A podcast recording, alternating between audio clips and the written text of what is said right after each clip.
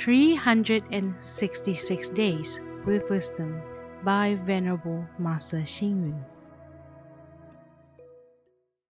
December 28th, sunrise and sunset give us rose pink clouds. The changing month gives us a bright full moon. The sorrow of parting and joy of meeting, let us cherish the time we are together. The suffering, emptiness, and impermanence of the world manifest the truth. Someone asked, What is the most powerful thing in the world? One, one who has faith is the most powerful.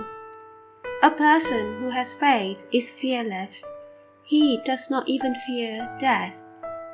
With his self confidence, he can overcome difficulties, defeat setbacks, subdue adversities, and march towards the future. 2. One who has right views is the most powerful. One who has right views knows right and wrong, good and bad.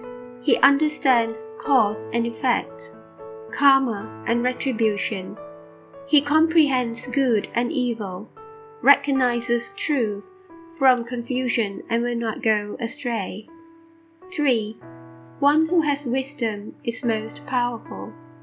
One who has wisdom understands issues and reasons, knows benevolence, righteousness, virtue, and morality. He is able to distinguish right from wrong. In all matters, he seeks to understand the issues thoroughly before making a final and rational decision. 4. One who is compassionate is most powerful. The power of compassion conquers all. The power of compassion overcomes evil and contributes to the success of an undertaking. The power of compassion is invincible.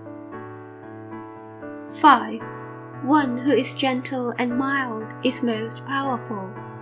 Gentleness can overcome firmness as gentleness has tenacity.